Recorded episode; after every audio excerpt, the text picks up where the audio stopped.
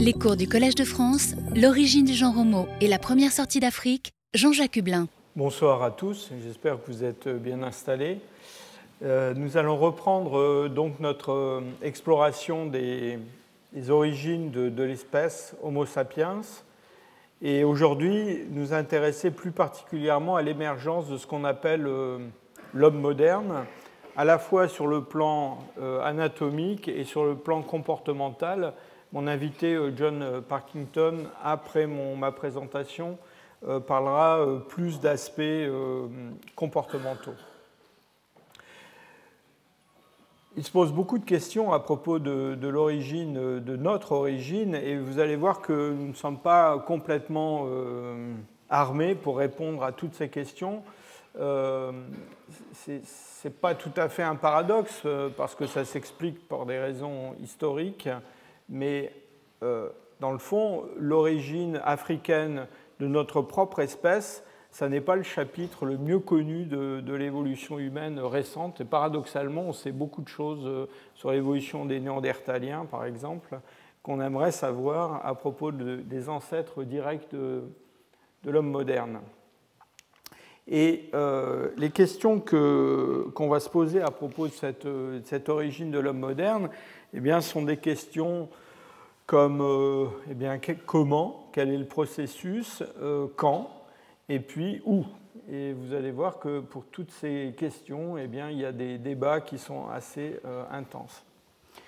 J'ai déjà insisté sur euh, l'idée qu'en fait, il y avait une, espèce de, confusion de termes à propos de cet homme moderne, parce que dans le fond, de façon assez euh, naturelle, intuitive, quand on parle d'homme moderne, on s'imagine un homme comme vous et moi, ou une femme comme vous et moi, et, et, avec des comportements qui sont proches, proches des nôtres.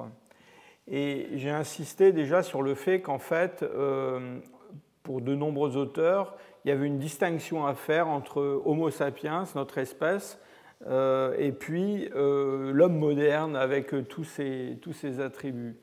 Et dans le fond, les gens qui soutiennent cette idée qu'on peut séparer des hommes modernes des Homo sapiens euh, en fait, euh, aimerait bien, si je peux dire, qu'il y ait un point de discontinuité le long de cette euh, ligne évolutive depuis la séparation de la branche qui va mener aux néandertaliens et puis celle qui va mener aux populations actuelles.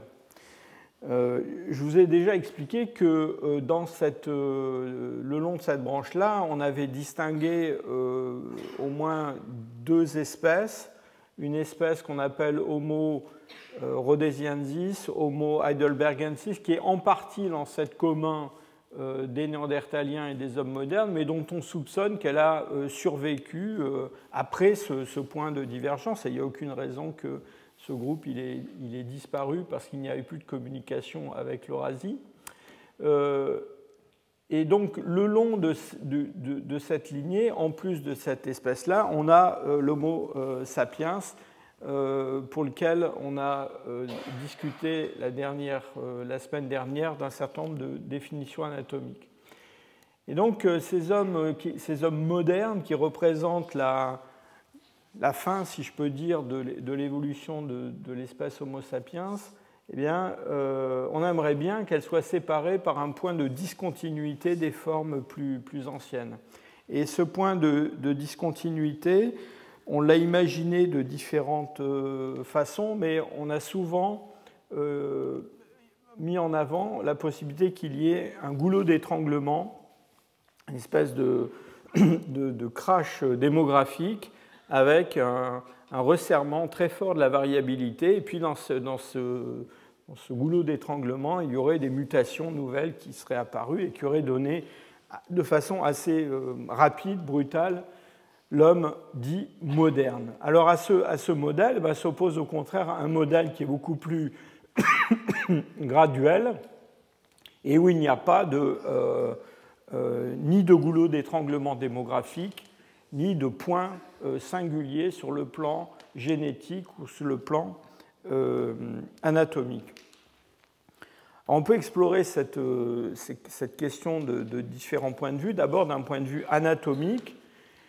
Et vous vous souvenez qu'on a déjà discuté d'un certain nombre de caractères anatomiques, en partie euh, proposé par euh, ces auteurs, euh, Stringer et Day, en 82, puis rediscuté par Stringer, Hublin et Van der Merch en 84, avec des caractères qui ont à voir à la fois avec la forme de la face, qui est une face courte, plate, rétractée sous le neurocrâne, et puis un neurocrâne qui est beaucoup plus globuleux que chez les, hominines plus archaïques, avec d'autres caractères, en particulier la, réduction de la denture, euh, la présence de caractères à la mandibule comme le, menton, et puis des caractères postcrâniens.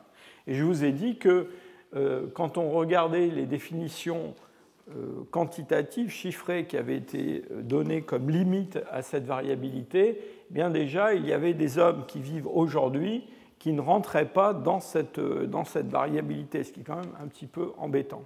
Alors pour le passé, en général, on considère que quand on a euh, une partie de ces caractères qui sont présents, eh bien on a affaire à un Homo sapiens ou à un homme euh, moderne avec l'ambiguïté qu'il y a sur ces, sur ces deux termes.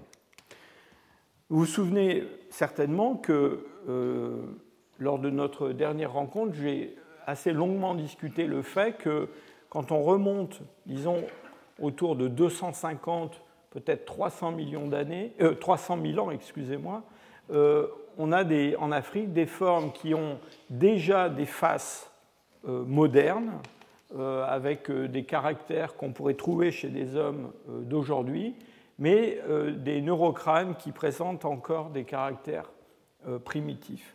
Et donc c'est à partir de ces formes-là qu'on va euh, voir apparaître ces hommes dits modernes. Celui qui est considéré comme le plus ancien et qui est classé dans cette catégorie moderne, eh c'est ce, spécimen qui vient d'Éthiopie, euh, d'un gisement qui se trouve dans la vallée de l'Omo, dans la formation de Kibish, et qui est connu sous le nom de Homo Kibish I pour ce crâne. Et il a été daté euh, par des méthodes relativement, en tout cas les dépôts qu'ils contiennent ont été datés par des méthodes relativement euh, précises, euh, autour de 180 000 ans, 195 000 ans avant le, présent.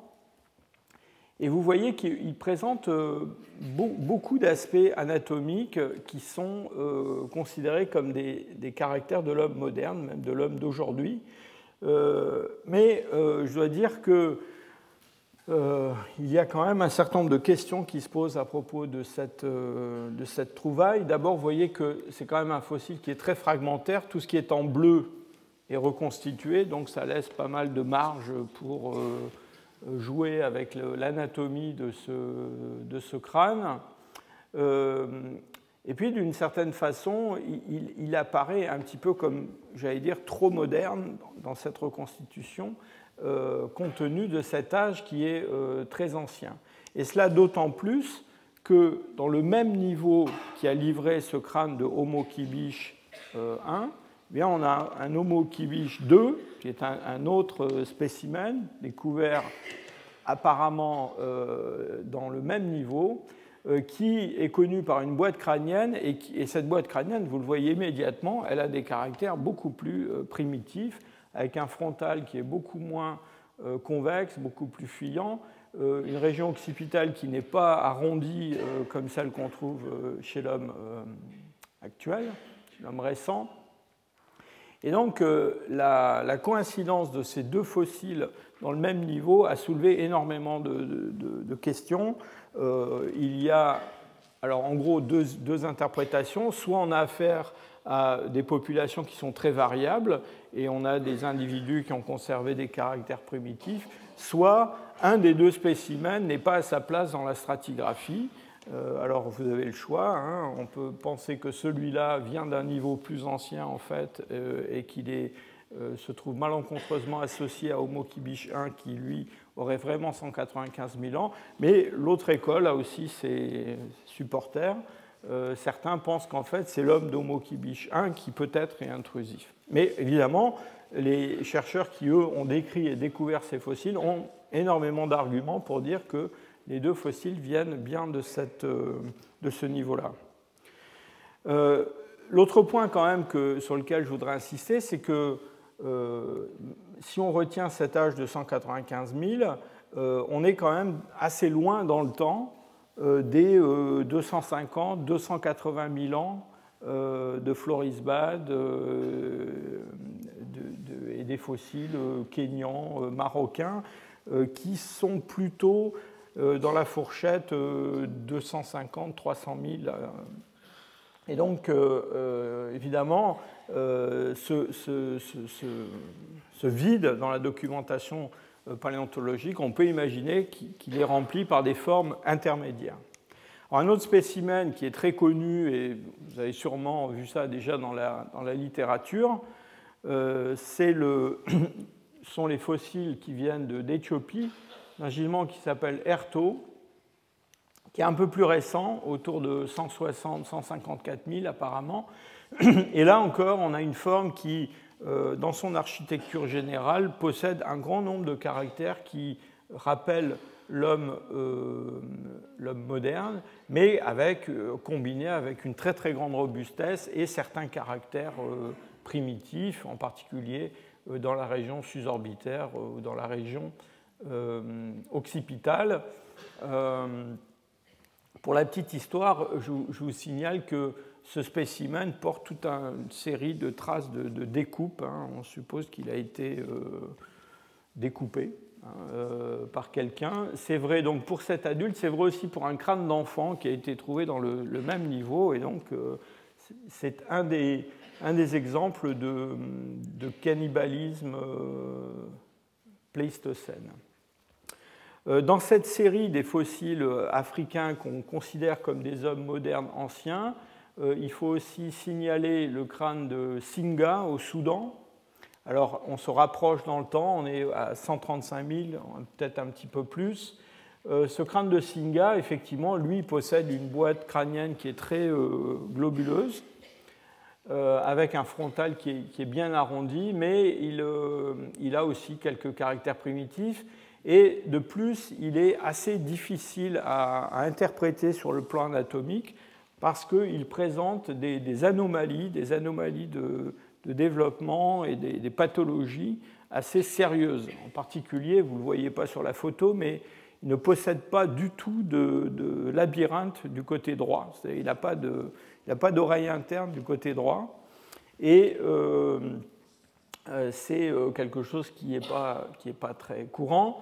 On, associe cette absence de labyrinthe avec une, une anomalie de développement en général du crâne, peut-être liée à des problèmes de vascularisation.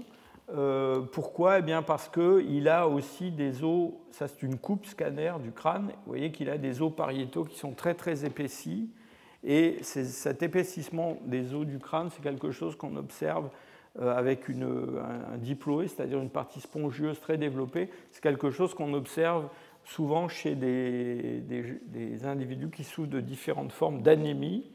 Et la combinaison de tous ces euh, caractères peut-être explique aussi l'absence de labyrinthe. Mais malheureusement, euh, vous voyez que ce développement anormal des os du, crâne donne une forme particulière, un petit peu cordiforme hein, à la section, et peut-être qu'une partie des caractères modernes du crâne sont liés euh, à cette pathologie. Un autre spécimen qui est euh, très euh, connu, c'est celui de, découvert en Tanzanie à Ngaloba, près de, près de l'Aetoli, et qui, est, numéroté H18 qui lui possède une face qui est relativement euh, courte et, plate, assez moderne. On n'a pas vraiment de possibilité de raccrocher cette face à la boîte crânienne, mais vous voyez qu'à nouveau la boîte crânienne, un petit peu comme sur le spécimen d'Homo kibich 2, était, est, quand même assez, assez allongé, avec un frontal aplati et fuyant. Et puis ensuite, on a quelques spécimens qui viennent d'Afrique du Sud, et puis quelques spécimens qui viennent d'Afrique du Nord que je vous montrerai un petit peu plus tard. Pour l'Afrique du Sud, on n'a pas des, spécimens aussi spectaculaires que ces spécimens éthiopiens ou euh, kenyans. Euh, voilà euh, des mandibules qui viennent d'un gisement qui s'appelle Clasis River Mouse, qui, ont, qui, se répartissent dans une stratigraphie qui, a, qui, couvre une période de temps assez longue, autour de 100 000 ans. Euh, avec une très grande variabilité de taille, euh, de forme, mais des caractères. Euh, par exemple, certaines des mandibules ont déjà des, mentons osseux qui, ressemblent à ce qu'on trouve chez, chez l'homme moderne. Et puis, un spécimen qu'il faut citer parce qu'il est mentionné constamment dans la littérature, qui vient aussi d'Afrique du Sud, un gisement qui s'appelle Border Cave, euh, et qui lui euh, aussi a une, morphologie assez moderne. Le problème de, ce crâne de Border Cave, c'est qu'on ne sait pas trop d'où il vient dans la stratigraphie du site, parce qu'il a été découvert assez anciennement. Et euh, pour tout dire, il a été exhumé de, déblais de, fouilles, et donc on a un petit peu de mal à le, caser, mais il pourrait avoir autour de, 80 000 ans. Donc voilà une série de, fossiles. Euh, qui, par beaucoup de caractères, se rapprochent euh, des hommes euh, d'aujourd'hui, mais qui, dans le fond, ne présentent jamais tous les caractères qu'on pourrait trouver chez un homme actuel. Alors maintenant, la question, c'est de savoir si, cette, dans le fond, ces, ces, découvertes rentrent plutôt dans un schéma gradualiste ou plutôt dans un schéma où on a un, un événement particulier, un, équilibre ponctué, comme on dit dans le, dans le jargon. Et euh, il y a un. Alors d'abord, nous avons ce, gap hein, dans la documentation entre, disons, 250 000 et 190 000. Euh, et puis, euh, on a aussi des arguments qui sont des arguments statistiques et des arguments génétiques qui dans le fond, ne plaide pas trop en faveur euh, de l'équilibre ponctué, mais plutôt du gradualisme. il y a un, chercheur qui s'appelle Tim Weaver qui s'est beaucoup intéressé à ces questions-là et qui a étudié euh, l'anatomie euh, de ces fossiles avec un point de vue assez particulier, puisqu'elle a essayé d'utiliser des méthodes qui sont des méthodes utilisées plutôt en génétique, pour essayer de comprendre un petit peu comment on pouvait modéliser le changement euh, phénotypique de ces formes.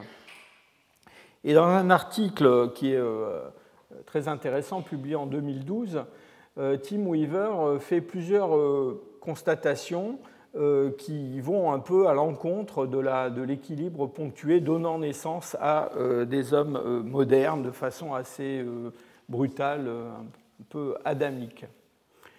Euh, d'abord, euh, il, montre dans cet article qu'on peut essayer de donner une définition métrique de l'homme moderne en prenant des, dimensions, des, paramètres euh, quantifiés, et on peut décider d'une variabilité acceptable pour l'homme moderne, hein, pour notre espèce dans sa forme récente.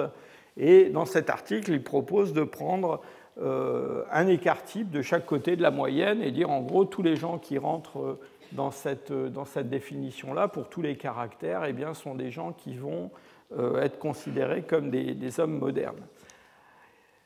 les travaux de, Tim Weaver sont très intéressants parce que, dans le fond, ce qu'il montre dans ces travaux, c'est qu'on peut expliquer les changements observés chez les fossiles, aussi bien néandertaliens que d'Homo sapiens anciens, euh, en utilisant un modèle neutre euh, du point de vue génétique, c'est-à-dire une accumulation de mutations euh, qui se font sans que la sélection pèse énormément sur ces, caractères-là. Et si on a un modèle neutre comme celui-ci, eh bien, ce, que, ce, que, montre dans cet article Tim Weaver, c'est que dans le fond, il va y avoir, quand on va s'éloigner du présent, une distance morphologique, une distance phénotypique qui va s'accroître de plus en plus. Et cela, on peut le modéliser pour, pour chaque caractère. C'est ce qu'il a fait dans son travail en utilisant un certain, en choisissant un certain nombre de paramètres, la durée des générations, le taux de mutation, le taux d'héritabilité des, des, caractères. Et ce qu'il montre dans ce travail, c'est assez euh, intéressant. Il montre que dans le fond, effectivement, il y a un espèce d'horizon temporel euh, quelque part entre 150 000 et 200 000 ans, où on va voir des euh, fossiles qui vont même suivant un modèle gradualiste et neutre, qui vont rentrer dans le fond graduellement dans la définition de ce qu'on appelle un homme moderne, sans qu'il se passe quelque chose de particulier à ce moment-là, simplement euh, parce qu'il rentre dans cette définition euh, d'un écart-type.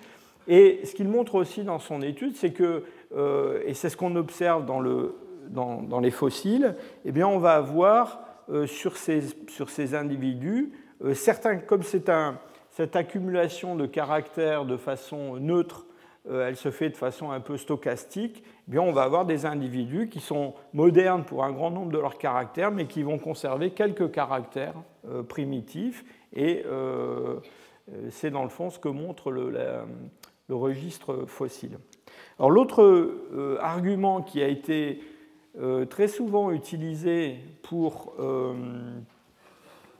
Imaginez qu'on a un point, un point, particulier dans le temps autour de, 200 000.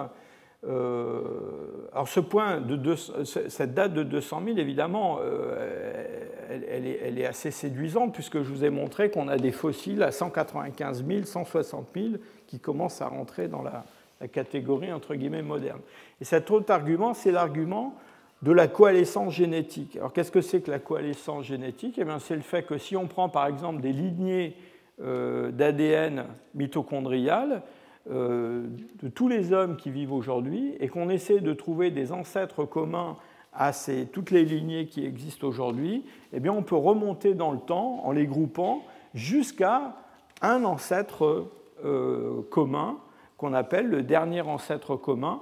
Et ce dernier ancêtre commun, eh bien, euh, dans de nombreux calculs, alors que ce soit pour le chromosome Y, que ce soit pour l'ADN mitochondrial, que ce soit pour d'autres euh, euh, parties du génome, eh bien, on tombe toujours sur des dates qui sont justement autour de 180 000, 200 000 pour cette, ce dernier ancêtre commun. Et donc ça aussi, c'est un argument qui a été utilisé. Et en fait, j'allais dire, euh, pas vraiment à bon escient. Pourquoi? Eh bien parce que ce n'est pas parce que tous les hommes qui vivent aujourd'hui euh, peuvent dériver, par exemple, pour leur ADN mitochondrial, d'une lignée ancestrale qui vivait il y a 180 000 ans, qu'il s'est passé quelque chose de particulier il y a 180 000 ans. Pourquoi? Eh bien parce qu'il y avait d'autres lignées qui existaient à cette époque-là et qui n'existent plus aujourd'hui. Et donc, si on a des lignées qui ont disparu, eh bien, dans le fond, euh, les hommes existaient avant euh, et peut-être des hommes modernes, mais dont les lignées ont été perdues. On a une situation un petit peu euh, identique avec les néandertaliens, pour lesquels on, a, on peut calculer l'existence d'un, dernier ancêtre commun pour tous les néandertaliens tardifs qui vivaient il y a 40-50 000 ans, et cet ancêtre commun, il est quelque part dans le stade isotopique 6, entre, disons, au-delà de, 120 000 ans, euh, ben, ça ne veut pas dire qu'il n'y avait pas de Néandertaliens qui vivaient il y a 250 000 ans ou 300 000 ans. Et donc, en fait, cette histoire de, euh, de point de coalescence, c'est un, phénomène qui est aussi bien compatible avec un modèle où on a un goulot d'étranglement génétique qu'un modèle où on a une taille constante. Et puis l'autre type d'argument qui a été utilisé sont des, euh, des calculs sur la taille de la population effective. On a déjà parlé de cette euh, histoire de taille de la population effective. La taille de la population effective, c'est le nombre d'individus qu'il faut à un moment donné euh, pour rendre compte de la variabilité d'une population, donc le nombre d'ancêtres qui est nécessaire pour expliquer la variabilité. Et euh, on peut remonter dans le passé en calculant des variations de la taille de la population effective. Euh, l'année dernière, on a beaucoup parlé à propos des Néandertaliens et des Denisoviens pour expliquer que dans le passé, c'était des populations qui avaient été très petites, avec très peu de variabilité, de diversité génétique. Alors quand on fait le même exercice pour des hommes modernes, on voit qu'il y a des, grandes des populations modernes, on voit qu'il y a des grandes fluctuations euh, de la taille de la population effective et euh, un espèce de, maximum ici auquel euh, fait suite effectivement ce qui semble être un espèce de goulot d'étranglement avant la phase finale d'expansion des hommes modernes. Alors le problème de ce, goulot d'étranglement-là, c'est que bah, d'abord, ce goulot d'étranglement, vous voyez, il est, aux environs de 70 000 ans. Il n'est pas aux alentours de 200 000 ans. Donc ça ne colle pas très très bien avec le, le schéma du, goulot d'étranglement qui coïncide avec l'apparition des hommes modernes. C'est un goulot d'étranglement plus tardif. Euh, la deuxième question, c'est pourquoi est-ce qu'il y aurait eu un goulot d'étranglement il y a 70 000 ans? Alors là, je je vous épargne les, hypothèses diverses qui ont été euh, proposées. Les, paléanthropologues ont beaucoup d'imagination. Il y a une théorie qui a eu un, euh, certain succès à un moment donné, qui a été euh, de mettre en relation ce goulot d'étranglement avec une, une, méga éruption volcanique qui a eu lieu à Sumatra il y a à peu près 70 000 ans et où on a un volcan qui a complètement explosé qui a projeté dans l'atmosphère quantité de cendres.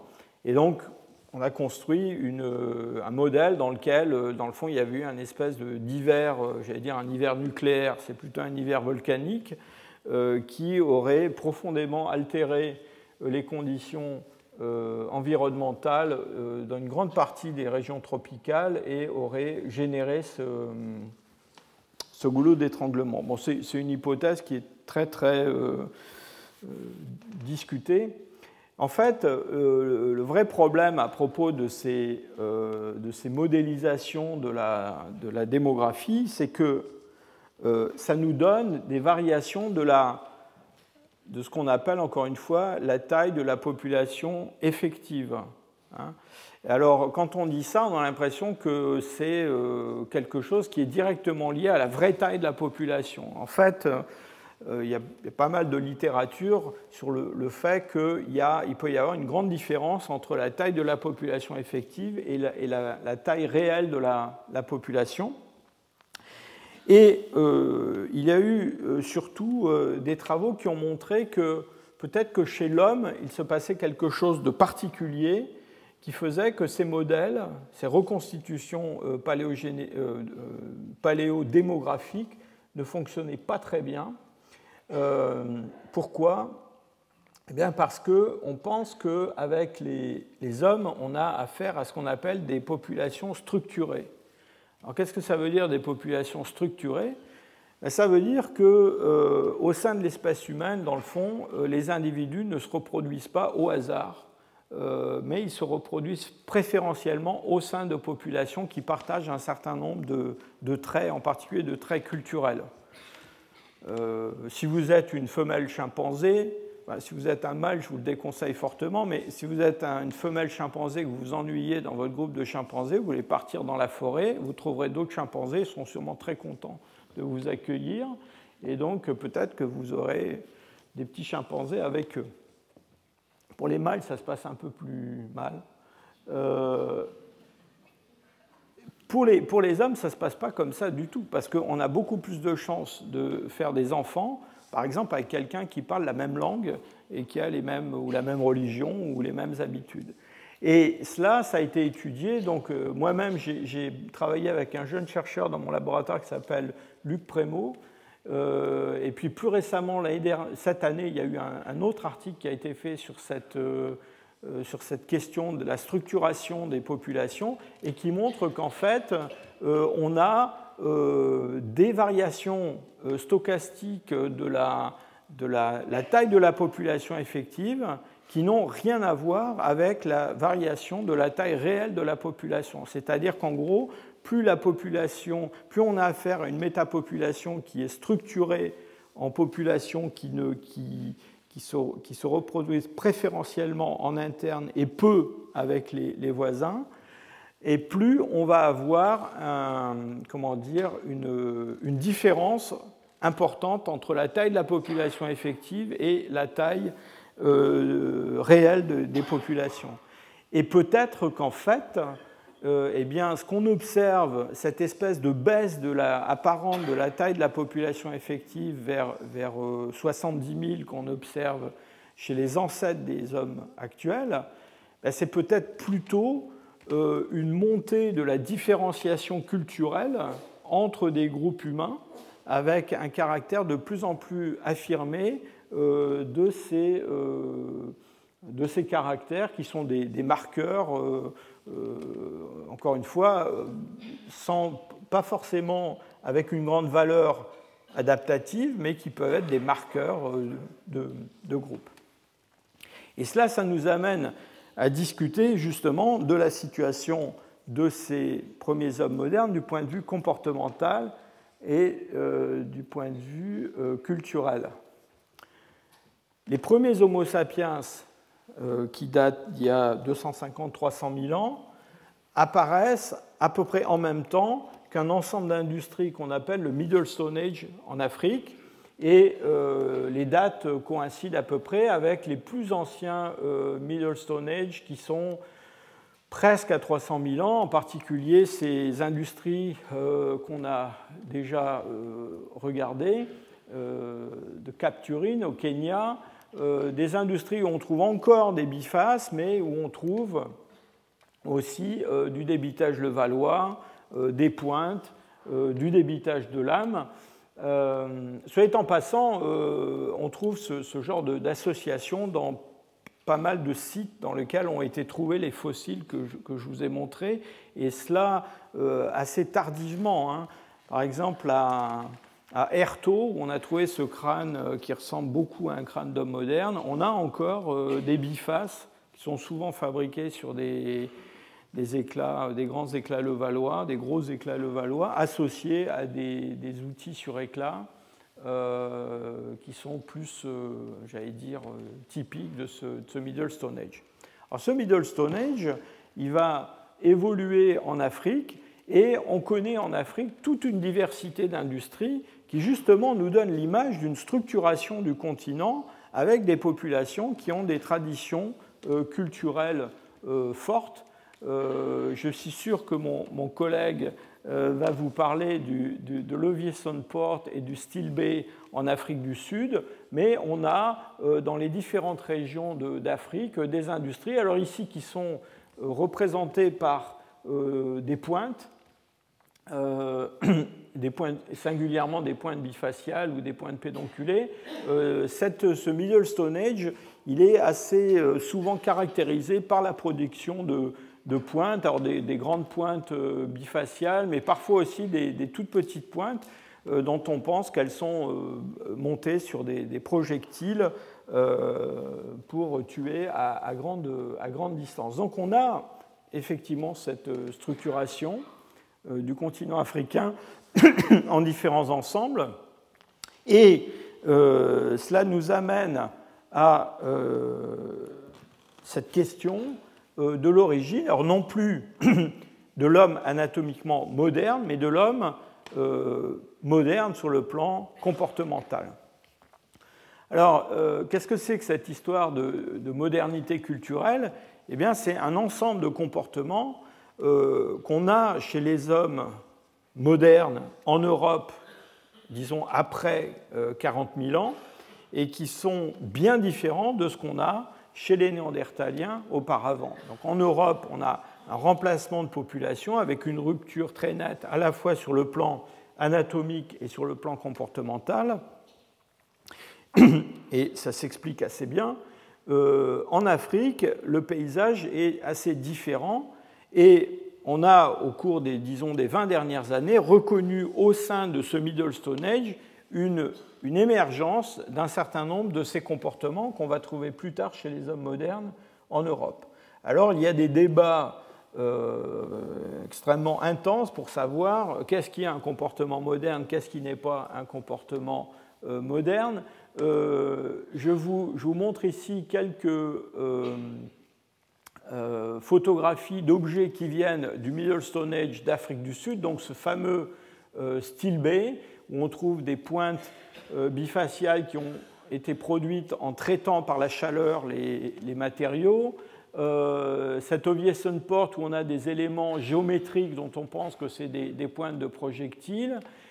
Et puis on a associé à ce, matériel lithique des objets qui, euh, en tout cas pour, ce, pour, cet âge, sont tout à fait euh, surprenants, en tout cas quand on a les yeux d'un archéologue européen. Et en particulier, il y a un gisement qui a énormément fait parler de lui en, Afrique du Sud, qui est le gisement de Blombos, où on a, au-delà de 70 000 ans, découvert des blocs de, matière, de, matière colorante, de pigments, euh, certains euh, gravés par des signes géométriques, euh, des pointes en os, euh, et puis, vous, allez voir dans la communication qui suit qu'en Afrique du Sud, on a d'autres gisements, hein, dit plouf, euh, enfin bref, vous allez voir tout ça, dans lequel on a euh, des objets qui ont des gravures qui, dans le fond, pour, pour, nous, représentent des symboles et qui sont représentés de façon répétitive, ce qui, en tout cas dans cet horizon chronologique, n'existe pas dans le monde des Néandertaliens. Et puis, autre chose qui est aussi très euh, frappant, ce sont ces, euh, objets euh, qu'on appelle des objets de parure, sont des coquillages qui sont perforés. Alors, ils peuvent être perforés naturellement, mais pour certains, on a bien l'impression qu'ils ont été perforés intentionnellement.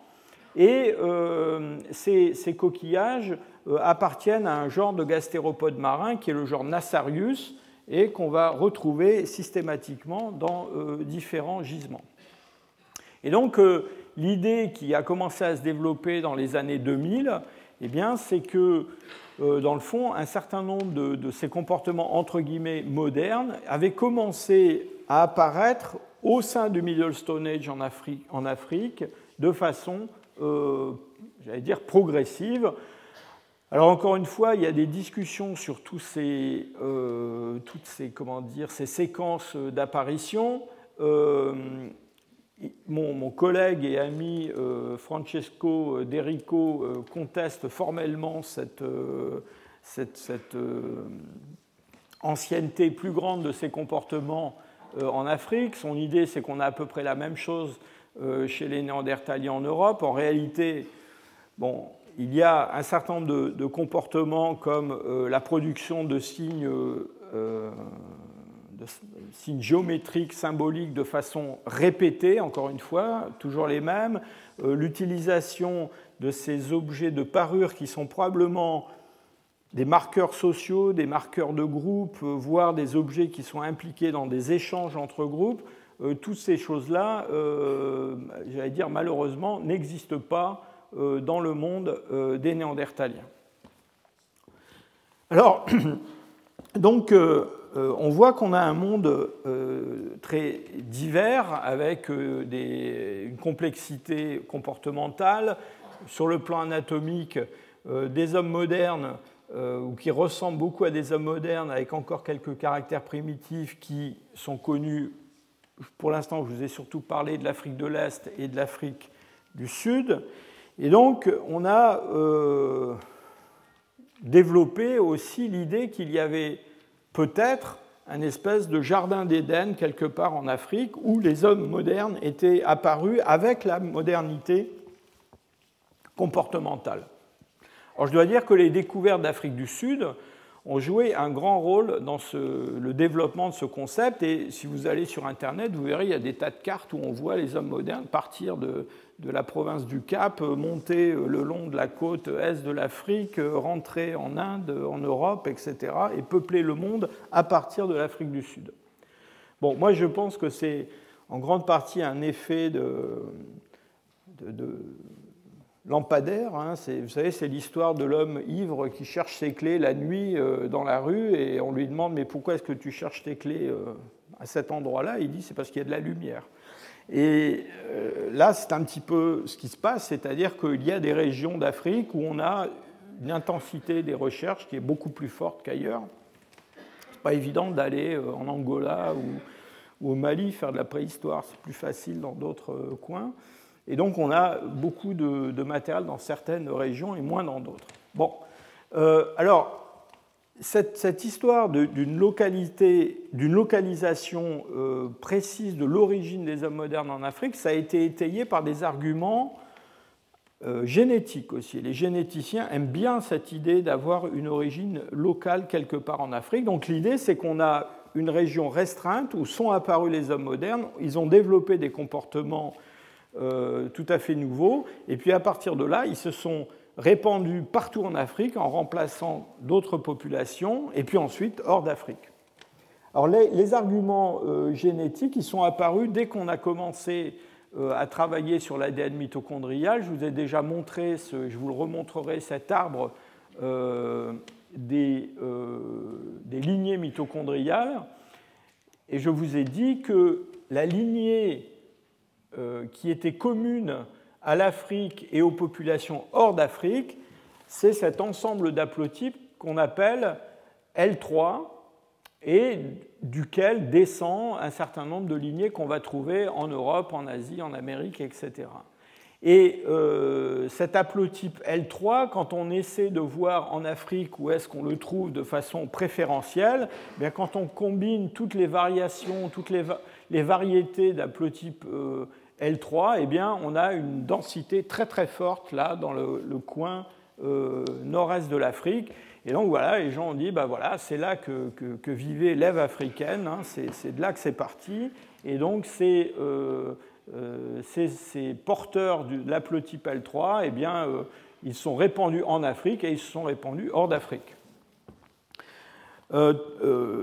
D'autres chercheurs avec des arguments un petit peu du même genre, cette fois-ci non pas sur euh, l'ADN mitochondrial, mais sur l'ADN nucléaire, euh, sont arrivés à des conclusions euh, complètement différentes, cette fois-ci à nouveau en mettant l'accent plutôt sur l'Afrique du Sud. Hein. Et il y a des, chercheurs américains en particulier qui ont beaucoup publié là-dessus, avec l'idée que les populations, certaines populations sud-africaines actuelles, en particulier les, les San euh, qui vivent dans le Kalahari, eh bien, dans le fond, sont les gens qui, du point de vue génétique, sont les plus proches aujourd'hui de l'origine commune de tous les hommes modernes. Alors, de mon point de vue, euh, euh, ces, arguments tirés de la génétique des populations actuelles sont des arguments qui sont difficile à utiliser. Pourquoi? Eh bien parce que si on veut utiliser la génétique des populations actuelles pour trouver l'origine des hommes modernes, il faut faire un certain nombre de suppositions qui, moi, me paraissent difficiles à faire. D'abord, la première, c'est que euh, on, a dans les populations actuelles des représentants, des descendants de toutes les populations qui ont existé dans le passé. Et ça, rien n'est moins sûr. Souvenez-vous de ce schéma que, je vous ai montré sur la, la coalescence, euh, bah oui, euh, on a un ancêtre commun, mais il a existé des tas d'autres gens qui n'ont pas cet ancêtre commun et qui étaient tout aussi hommes et tout aussi hommes modernes que nous. Et l'autre problème, c'est que ça suppose qu'on peut aussi reconstituer facilement les déplacements de population dans le passé. Et ça, c'est très difficile, surtout pour les généticiens. Alors je veux juste vous rappeler deux, trois choses. D'abord sur l'environnement. Euh, je vous ai déjà montré cette carte de l'Afrique du Nord. Non pas cette fois-ci, on n'est plus en Afrique de l'Est, on n'est plus en Afrique du Sud, mais on est dans le Sahara. Et le Sahara, eh bien, on sait que le Sahara, euh, disons au cours des derniers 125 euh, 000 ans, a connu un certain nombre d'épisodes où il a été couvert par des, non seulement par des steppes, mais aussi par des savanes, voire par des savanes arborées, avec des lacs, avec des fleuves. Et donc, euh, il est certain, et on en a des traces archéologiques, que le Sahara a été peuplé par des chasseurs-cueilleurs euh, assez nombreux qui n'existent plus aujourd'hui. Et donc, où ces gens-là, soit ces gens-là ont disparu, soit ils ont été repoussés vers d'autres régions quand le Sahara est devenu ce qu'il est aujourd'hui. A l'inverse, on a des périodes qui ne sont pas des périodes humides, qui sont au contraire des périodes arides, et en particulier ça a été le cas durant les deux euh, glaciations du stade isotopique 6 et du stade isotopique 2, où là on a un phénomène inverse. C'est-à-dire que le Sahara, le Kalahari se, se, développe beaucoup, mais la forêt équatoriale disparaît presque complètement et est remplacée par des savanes. Et là, à l'inverse, eh on peut imaginer que ces régions pour lesquelles pratiquement aujourd'hui on n'a aucune archéologie parce que c'est très difficile d'aller faire de l'archéologie dans ces environnements-là, dans ces paysages-là, eh bien, étaient peuplés aussi par des chasseurs-cueilleurs. Donc, euh, vous voyez que ce n'est pas, pas, très évident. Et alors, pour le passé lointain, là, on parle de 20 000 ans et là, on parle de 130 000 ans. Euh, donc, on a ces mouvements de population, mais on, qu'on a du mal à, reconstituer, mais on peut les reconstituer pour des périodes récentes. Et donc, même pour des périodes récentes, on voit que euh, ces populations sont déplacées. Euh, Louis Quintana Murci vous a montré la semaine dernière comment euh, les, locuteurs de langue bantou se sont répandus en Afrique. C'était des agriculteurs, enfin, sont des agriculteurs à partir d'une zone qui se trouve au nord du Cameroun, et euh, ces gens-là, euh, au cours des derniers millénaires, se sont euh, déplacés d'abord vers le sud, puis vers l'est, avant de se répandre à la fois au nord de la forêt équatoriale et puis vers le sud jusqu'en Afrique du Sud. Et donc on peut retracer tout le cheminement de ces, populations au cours des derniers 5000 ans.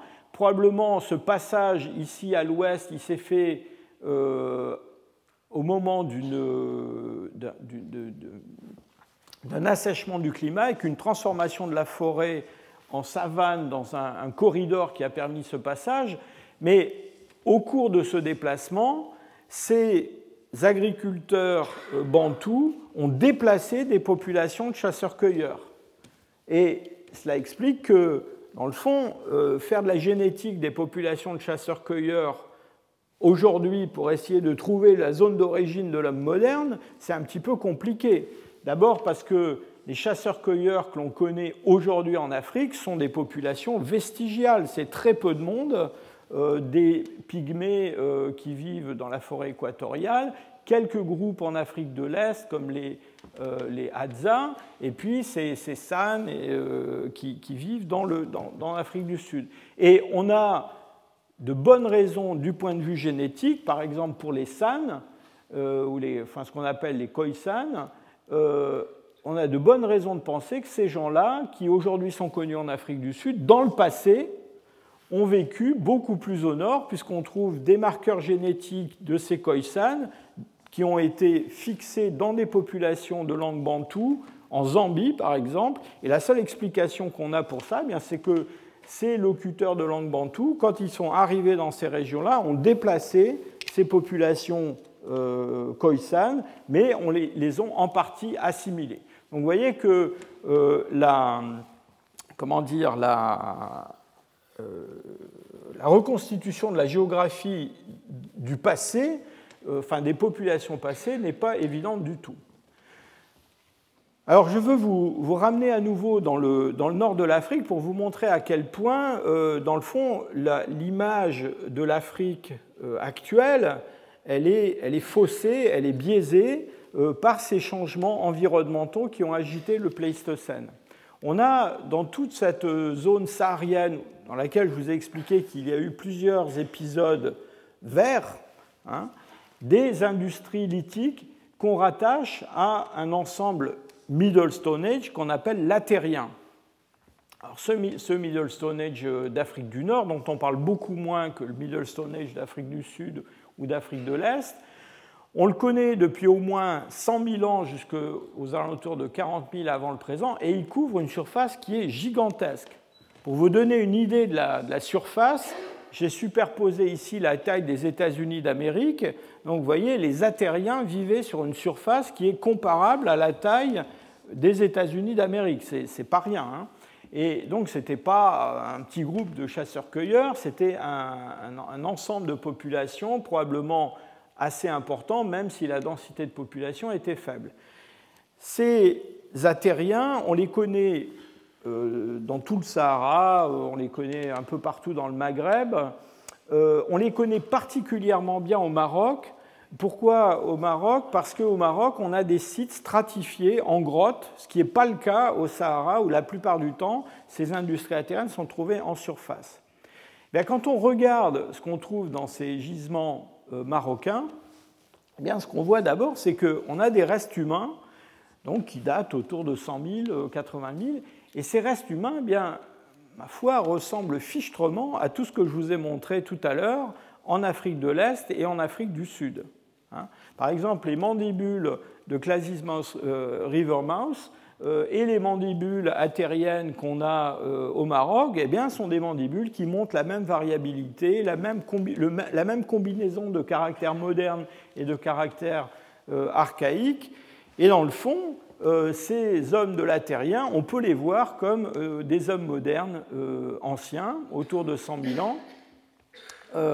sans vouloir rentrer trop dans les détails, quand on fait l'analyse morphométrique de leur face, ici il s'agit du, crâne de Dar Sultan II, c'est le, le, nom du site, et le crâne numéro 5, eh bien, on a une morphologie qui ressemble beaucoup à ce qu'on va trouver euh, chez euh, les premiers hommes modernes hors d'Afrique, à Skoul et à Kavzé.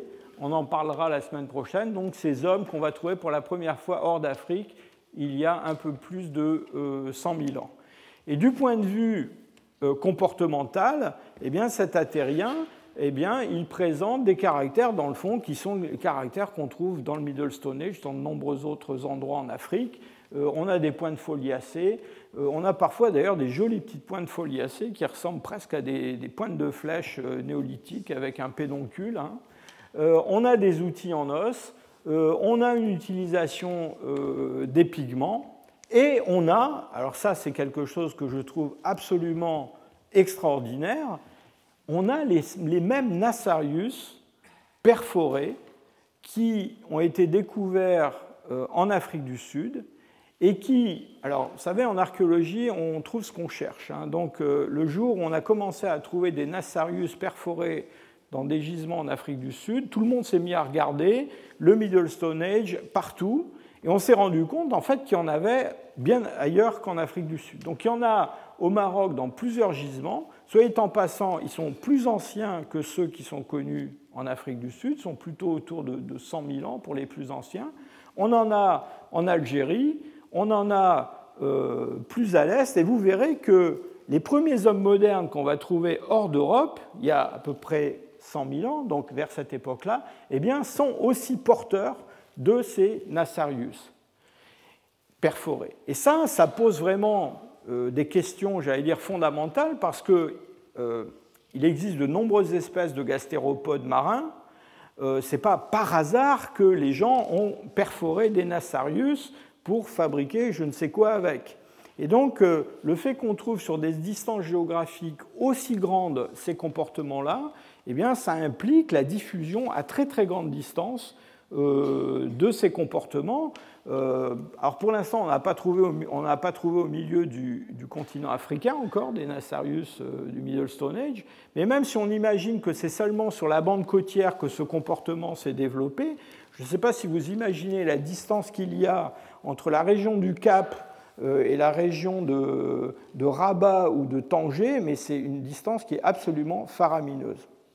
Et donc l'image qu'on a maintenant de ces populations du Middle Stone Age africain, de ces hommes modernes, ces premiers hommes modernes en Afrique, c'est l'image de populations qui sont structurées, qui sont profondément impactées par les changements climatiques avec des moments de séparation de ces populations, en particulier quand des déserts comme le Sahara se développent, et puis au contraire des moments où ces populations sont en contact et en communication, et de mon point de vue, il n'y a pas d'autre moyen d'expliquer la diffusion de comportements comme euh, l'utilisation de ces Nassarius. Évidemment, ça pose la question de euh, ce qui se passe sur le plan euh, biologique et sur le plan génétique. Cette liste que je vous ai déjà montrée, c'est la liste de ces 87 gènes qui ont été identifiés en 2014 comme des gènes qui sont euh, présents chez tous les hommes modernes et absents chez les formes archaïques comme les néandertaliens et dénisoviens. Alors les gens qui soutiennent plutôt l'idée d'un jardin d'Éden quelque part en Afrique de l'Est ou en Afrique du Sud, dans le fond, leur idée, c'est que toutes ces mutations sont intervenues dans une population et que c'est la combinaison de ces mutations et puis de ces comportements, entre guillemets, modernes, qui a fait que ces populations se sont répandues dans toute l'Afrique, ont remplacé tout le monde, et puis ensuite sont répandues hors d'Afrique. Alors, avec ce que je vous ai montré de mes, mes Nassarius, là, il y a 100 000 ans, il y a un autre modèle qui est envisageable, c'est le fait que si ces populations, si ce réseau de populations était tantôt séparé, tantôt en contact, eh bien même si ces mutations sont apparues de façon euh, séparée dans différentes régions du monde, eh bien si elles présentaient un grand avantage sélectif, eh bien elles se sont répandues dans ces populations à l'échelle de toute l'Afrique avant même la sortie d'Afrique. Hein. Donc en quelque sorte, euh, quand on a parlé euh, des modèles d'apparition d'Homo sapiens, j'ai quand même assez euh, fortement critiqué le modèle multirégional. Et ce que je suis en train de vous décrire là, c'est un espèce de modèle multirégional à l'échelle de l'Afrique, pas à l'échelle du monde. Alors pour finir, vous allez voir, vous avez l'impression que je m'éloigne du sujet, mais je vais y revenir très vite. Je voudrais vous dire un mot de ce qui s'est passé en Afrique du Nord après la Terrien. Donc on va aller beaucoup plus euh, près de nous dans le temps, euh, autour du dernier maximum glaciaire et puis juste après. en Afrique du Nord, on a une industrie qu'on appelle l'ibéro-maurusien. Cet ibéro-maurusien, c'est une industrie où on trouve des petites, euh, des petites lamelles comme ça en grande quantité. Je ne vais pas vous donner beaucoup de détails sur, le, sur les ibéro-maurusiens, mais euh, sachez quand même que ces Ibéro-Maurusiens, ils ont laissé derrière eux des nécropoles très importantes avec énormément de, véritables cimetières, hein, avec des, squelettes de nombreux individus. Et quand on fait le même genre d'analyse sur la morphologie faciale que ce que je vous ai montré tout à l'heure à propos des Atériens, eh on se rend compte que ces gens-là n'ont rien à voir avec les Atériens qui vivaient avant eux, mais en fait, morphologiquement, ressemblent plutôt à des hommes modernes du poétique supérieur d'Europe. Et, donc ça, et ça, c'est quelque chose qui a été souligné dès les premières découvertes de ces euh, ibéro-maurusiens. Donc ils ne se rapprochent pas des hommes de, de ou de School, mais ils se rapprochent des hommes du poétique supérieur. Et donc l'idée, c'est que peut-être je vous ai dit, il y avait des chasseurs-cueilleurs en Afrique du Nord autrefois, dans le, dans, le, dans le, Sahara, il y avait tous ces Atériens, mais dans le fond, aujourd'hui, il n'y a plus de, de chasseurs-cueilleurs. Euh, il n'y a pas, a pas des, pygmées ou des, ou des sans euh, du Maghreb. Euh, et donc l'idée, c'est que le Maghreb a été le théâtre d'un remplacement de population assez important. Et on a de nombreux indices qui soutiennent cette idée. D'abord, euh, vous vous souvenez certainement que les hommes modernes hors d'Afrique charrient un tout petit peu d'ADN néandertalien, à peu près 2% en moyenne en Europe. En Afrique, on a dit non, en Afrique, il n'y avait pas de néandertaliens, donc pas d'ADN néandertalien. Ben, Ce n'est pas vrai. En fait, en Afrique, il y a quand même un coin d'Afrique où il y a un peu d'ADN néandertalien. Et ce coin d'Afrique, eh c'est l'Afrique du Nord. Et pourquoi il y a de l'ADN néandertalien en Afrique du Nord? Alors pas autant qu'en Europe, mais il y en a quand même.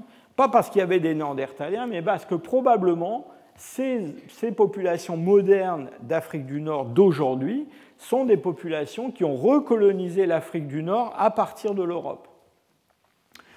Et cela, on le soupçonne aussi pour des raisons génétiques. Je reviens sur mon schéma. Vous souvenez, toutes les lignées mitochondriales les plus anciennes, les plus archaïques, sont des lignées africaines. Hein, c'est le bloc vert ici à gauche. Mais il y a ici deux petits traits verts qui sont des lignées eurasiatiques, mais qui ont été soulignés en vert. Pourquoi? Eh bien parce qu'on les trouve en Afrique et qu'on les trouve singulièrement en Afrique du Nord. Euh, donc, euh, Kabylie, Mauritanie, chez les, chez les Berbères en particulier. Et c'est singulièrement le cas pour un haplotype mitochondrial qu'on appelle l'haplotype U6. Alors on a pas mal d'idées, enfin il y a eu pas mal d'hypothèses sur pourquoi il y a cet haplotype U6 en Afrique du Nord, alors qu'il ne devrait pas y être là, puisque c'est quelque chose qui vient d'Eurasie. Alors en gros, il y a deux hypothèses. Une idée, c'est qu'il est rentré en Afrique du Nord à partir du Proche-Orient il y a peut-être, euh, disons, 40 000 ans. Et l'autre hypothèse, c'est qu'en fait, il est d'abord rentré en Europe et rentré ensuite en Afrique du Nord plus récemment, autour de 22 000 ans. 22 000 ans, c'est le début de l'ibéro-maurusien en Afrique du Nord. On a euh, cette année, donc c'est extrêmement récent, on a pour la première fois découvert un fossile du Paléolithique supérieur d'Europe, daté de 35 000 ans, dans lequel on a trouvé cet haplotype U6. Et donc, il s'agit d'un fossile euh, roumain, un gisement qui s'appelle Mueri. Et donc, cette hypothèse suivant laquelle l'haplotype U6 il est passé non pas directement du Proche-Orient à l'Afrique du Nord, mais plutôt d'Europe en Afrique du Nord, euh, a pris un relief tout à fait euh, particulier. Et ça sera ma dernière image. Je vous montre la situation euh, du canal de Sicile euh, au moment du dernier maximum glaciaire. Et vous voyez qu'il y a une grande partie de ces euh, zones maritimes qui sont émergées sous la forme d'îles.